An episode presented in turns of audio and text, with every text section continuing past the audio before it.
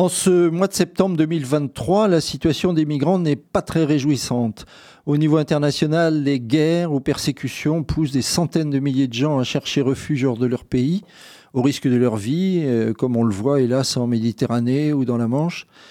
D'autres déplacements de population sont causés par le dérèglement climatique qui engendre des sécheresses et des catastrophes naturelles à répétition.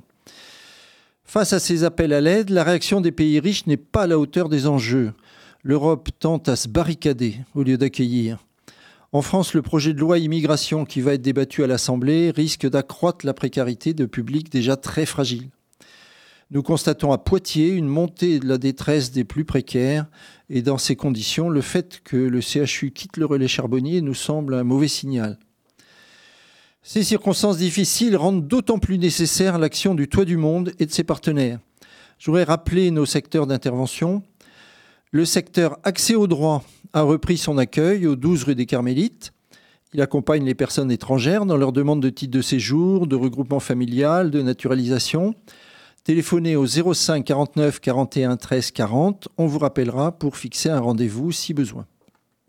Les ateliers sociolinguistiques démarrent leur cours de français dans divers lieux de Poitiers pour les personnes qui sont inscrites en mai les personnes qui n'ont pas pu s'inscrire peuvent s'adresser à la permanence Infolangue le vendredi après-midi à la médiathèque centrale.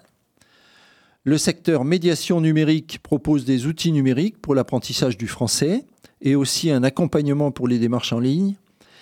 Les activités interculturelles se préparent, qu'il s'agisse d'événements ponctuels ou de la quinzaine contre le racisme ou encore du Festival du Monde en Fête.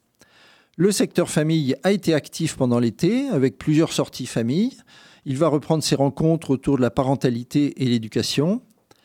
Et le restaurant social, qui est aussi un chantier d'insertion, rouvre ses portes aujourd'hui même. Il accueille entre 11h30 et 13h du lundi au vendredi au 14 du Mouton. Le repas est à 3,50 euros pour les bas revenus, 10,50 pour les autres. Vous trouverez toutes les informations sur notre site internet ou notre page Facebook. N'hésitez pas à venir nous voir au 31 rue des Trois Rois et si vous le souhaitez, à vous proposer comme bénévole, une réunion d'accueil est prévue pour ça le 26 septembre à 18h30.